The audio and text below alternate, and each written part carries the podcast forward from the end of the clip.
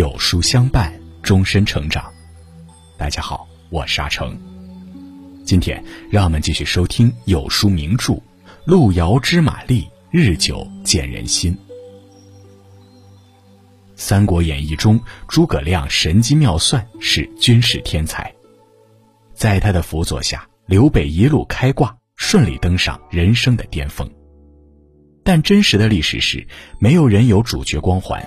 刘备和诸葛亮从取得赤壁之战胜利，到拿下荆益两州，再到成功建立蜀国，这条路上布满艰辛和荆棘。这一路既是刘备英明领导、率领众人努力的结果，也是诸葛亮高瞻远瞩、苦心筹谋的回报。而关于两人的关系，也一直为后世津津乐道。是真心相知，还是各有防备？今天就让我们一起走进真实的刘备和诸葛亮。如果你喜欢今天的分享，不妨在文末右下角点再看。历史上的刘备并不是一个爱哭包，但也结结实实哭过一次。官渡之战后，曹操斗志昂扬，继续征战，统一北方。而刘备投奔到了刘表处，依旧过着寄人篱下的生活。一次，他和刘表喝酒聊天，刘表发现他从厕所回来后眼睛有哭过的痕迹，就问他原因。刘备说：“吾常身不离鞍，必肉皆消；今不复其必里肉生。”当时刘备四十多岁，在古代算得上高龄。人之将老，却功业未建。于是悲从中来。此时的他还不知道，不久后他将遇到诸葛亮，这个可能改变他后半生命运的人。一，三顾茅庐求良才，隆中良策献明主。诸葛亮曾在《出师表》自谦地说：“臣本布衣，躬耕于南阳。”其实，诸葛亮出身名门望族，父亲曾任泰山郡丞。叔父也任过豫章太守。父亲、叔父相继去世之后，诸葛亮来到南阳定居，拜师学艺，还结交了庞德公、徐庶等好友。诸葛亮热衷时事，谋略超群，被庞德公赞为卧龙。他经常以管仲、乐毅自居，渴望遇到齐桓公那样的明君。二十七岁那年，他终于遇到了心目中的明君刘备。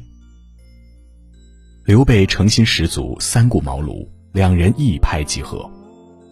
诸葛亮对天下形势了然于胸，结合刘备现状，提出了最切实可行的战略，史称“隆中对”。先取荆州，再取益州，内修政理，外连孙权，待机而起，北定中原。多年来，刘备空有抱负，但苦于没有明确的规划。虽然辗转多年。工业方面却始终没有大的进展。诸葛亮的一番话如拨云见日，让正处于低迷期的刘备看清了前进的方向。刘备待诸葛亮日益亲密，关羽和张飞对此心生不满。刘备则直言道：“孤之有孔明，有鱼之有水也。”关羽和张飞这才没话说。不久后，曹操挥师南下，直指荆州。战争一触即发，荆州牧刘表却在此时一病呜呼，儿子刘琮继任，却畏惧曹操大军，直接将荆州拱手献出。曹操不费吹灰之力就得到了荆州，大军更是气势如虹。情况对刘备极为不利，关键时刻诸葛亮挺身而出，出使东吴，向孙权求救。弱国无外交，何况刘备还没有自己的地盘。再加上长坂坡新败，诸葛亮初出茅庐，年轻名微，外交之路困难重重。诸葛亮激将孙权，加上周瑜、鲁肃主战，孙权下定决心和刘备联合抗曹。战争的焦点最终汇集在赤壁，孙刘联军火烧连营，大败曹操。从此，曹操退回北方，不敢轻易南征。刘备和孙权瓜分了荆州，屡次兵败的刘备终于打了一次胜仗，赢得了自己第一个真正意义上的地盘。诸葛亮被正式任命为军师中郎将，发展经济，供应前方作战。二，君为前，开疆扩土；臣为后，安定民心。按隆中对的规划，得荆州之后，下一个目标就是益州。刘备放心的把镇守荆州的任务交给诸葛亮和关羽，自己则带着庞统朝益州进发。益州牧刘璋派法正拉拢刘备，想借刘备之手击破张鲁。刘璋不得人心，手下的法正和张松心属刘备，力荐刘备趁机拿下益州。不料事发，张松被刘璋杀害。刘备不得不和刘璋正面对上，战事并不顺利，刘备苦战不下。诸葛亮和张飞、赵云来到成都，共同围困刘璋，这才拿下成都。平定成都后，刘备升诸葛亮为军师将军，属左将军府事。刘备依旧把成都治理之权交到诸葛亮手上，自己则带着法正前往汉中地区。两人配合默契。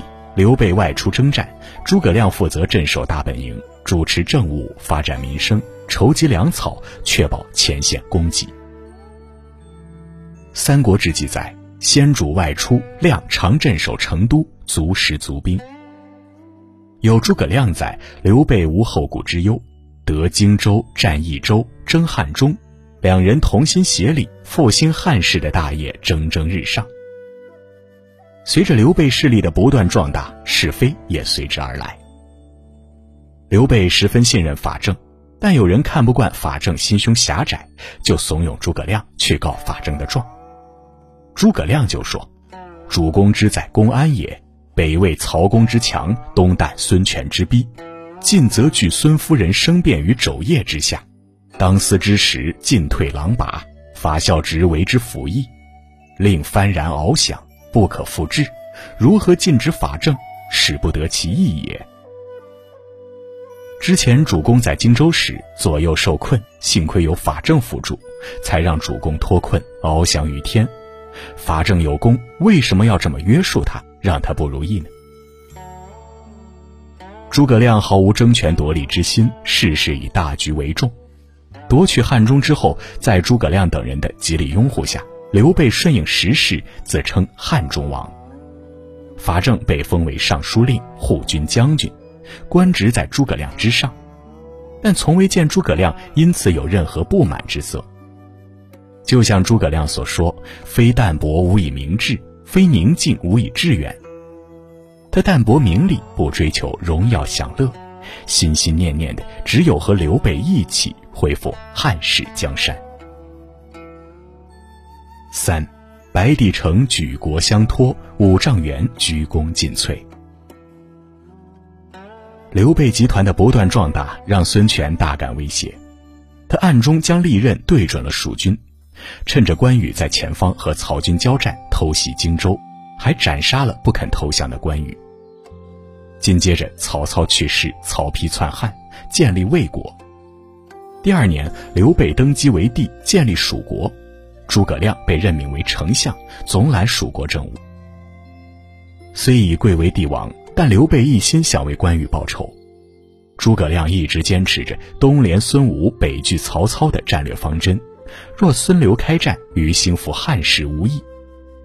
大臣们也多次劝谏刘备，但刘备不顾群臣反对，发起了对东吴的讨伐战。两军在夷陵交战，陆逊取得了全面胜利。蜀军死伤惨重，刘备连夜逃到白帝城。在白帝城处于弥留之际的刘备对诸葛亮说：“君才识北曹丕，必能安国，终定大事。若四子可辅，辅之；如其不才，君可自取。无论你是辅佐还是其他，我都给你名正言顺的选择权。”诸葛亮痛哭流涕。臣敢竭股肱之力，效忠贞之节，继之以死。你放心，我一定竭尽全力效忠刘禅，至死不渝。刘备又特下诏书，郑重地告诉刘禅：“如与丞相从事，视之如父。你要把诸葛亮当父亲一样尊敬。”不论这些话是发自真心，还是出于其他原因，刘备确确实实把自己的国家、儿子、理想全都托付给了诸葛亮。诸葛亮是幸运的，能得刘备这样托付；刘备也是幸运的，有这样一个人可以托付。公元二二三年，刘备病逝，刘禅继位后，确实遵从刘备的话，对诸葛亮尊敬有加，大小政务都听诸葛亮决断。诸葛亮手中权力不可谓不大，但人却一如既往的谨慎自律、公正严明，不敢有丝毫松懈。他扶持幼主，治国理政，明确法度，稳定人心。朝局稳定之后，诸葛亮又带兵南征，平定南方叛乱。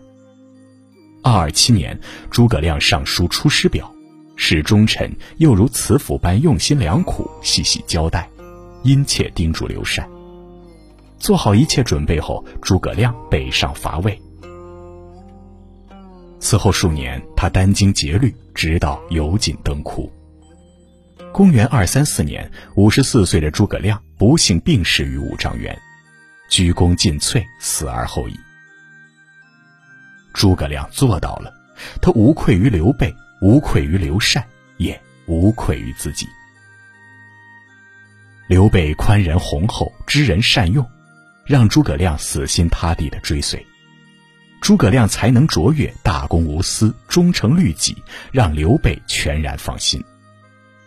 纵观诸葛亮和刘备一起走过的十几年，有过蜜月期，也有过平淡期，但信任始终都在。即使刘备去世，诸葛亮也初心不改，将忠诚两字贯彻到底。两人名为君臣，心似知己。其实，人与人相交最难得的就是能相互信任。刘备没有信错人，诸葛亮也没有辜负这份信任，也因此，千百年来，刘备的信人至深和诸葛亮的忠诚不改，成为令无数人向往的君臣典范，传颂至今。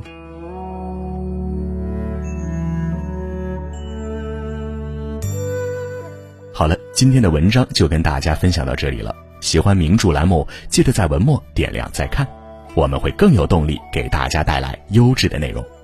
另外，长按扫描文末二维码，在有书公众号菜单免费领取五十二本共读好书，每天有主播读给你听哦。明天我们一起走进阖闾与伍子胥的故事。我是阿成，我在山东烟台向你问好。